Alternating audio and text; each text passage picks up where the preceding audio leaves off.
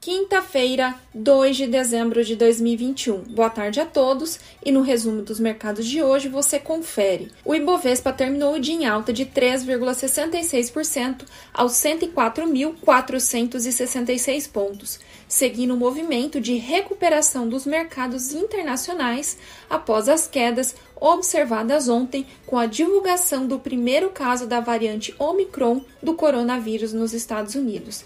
Internamente, a recuperação dos preços foi também alavancada pela aprovação do texto base da PEC dos precatórios em dois turnos no Senado, que deve agora retornar à Câmara. O mercado acabou ignorando a divulgação do PIB do terceiro trimestre, que demonstrou um recuo de 0,1% na atividade econômica brasileira.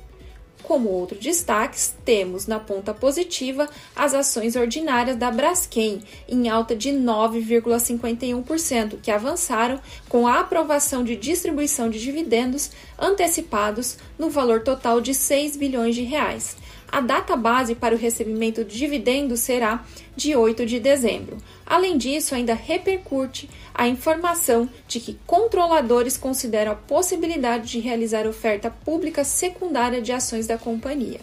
As ações ordinárias da Petrobras, em alta de 8,30%, aproveitaram o movimento de recuperação dos preços do petróleo no mercado internacional que foi beneficiado com a afirmação de Joe Biden, presidente dos Estados Unidos, que o lockdown está descartado. Na ponta negativa, as ações da Magazine Luiza, com queda de 1,74%, continuaram hoje o movimento de baixa iniciado há cerca de uma semana.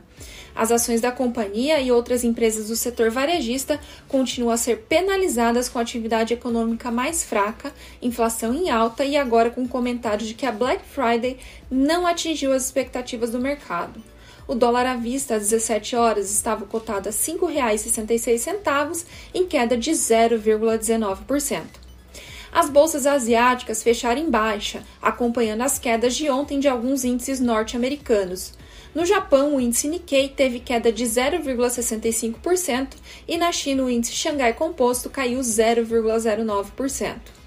Os mercados na Europa encerraram na maioria em baixa, reagindo tardiamente ao primeiro caso de Omicron nos Estados Unidos, uma vez que estavam fechados ontem quando ocorreu a divulgação.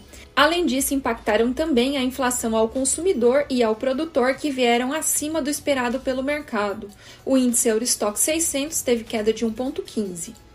As bolsas americanas terminaram em alta em uma sessão de recuperação após o tombo de ontem. A afirmação do presidente americano de que não pretende realizar lockdown e do dirigente do Fed de Atlanta, Rafael Bostic, de que o mercado de emprego do país continua aquecido ajudaram a sustentar o movimento de alta, que só não foi mais forte em razão da afirmação de que a inflação por lá pode ficar acima de 4% em 2022 e poderia antecipar o ciclo de alta de juros. O Dow Jones subiu 1,82%, o Nasdaq teve alta de 0,83% e o S&P 500 avançou 1,42%. Somos do time de estratégia de investimentos do BB e diariamente estaremos aqui para passar o resumo dos mercados. Uma ótima noite a todos!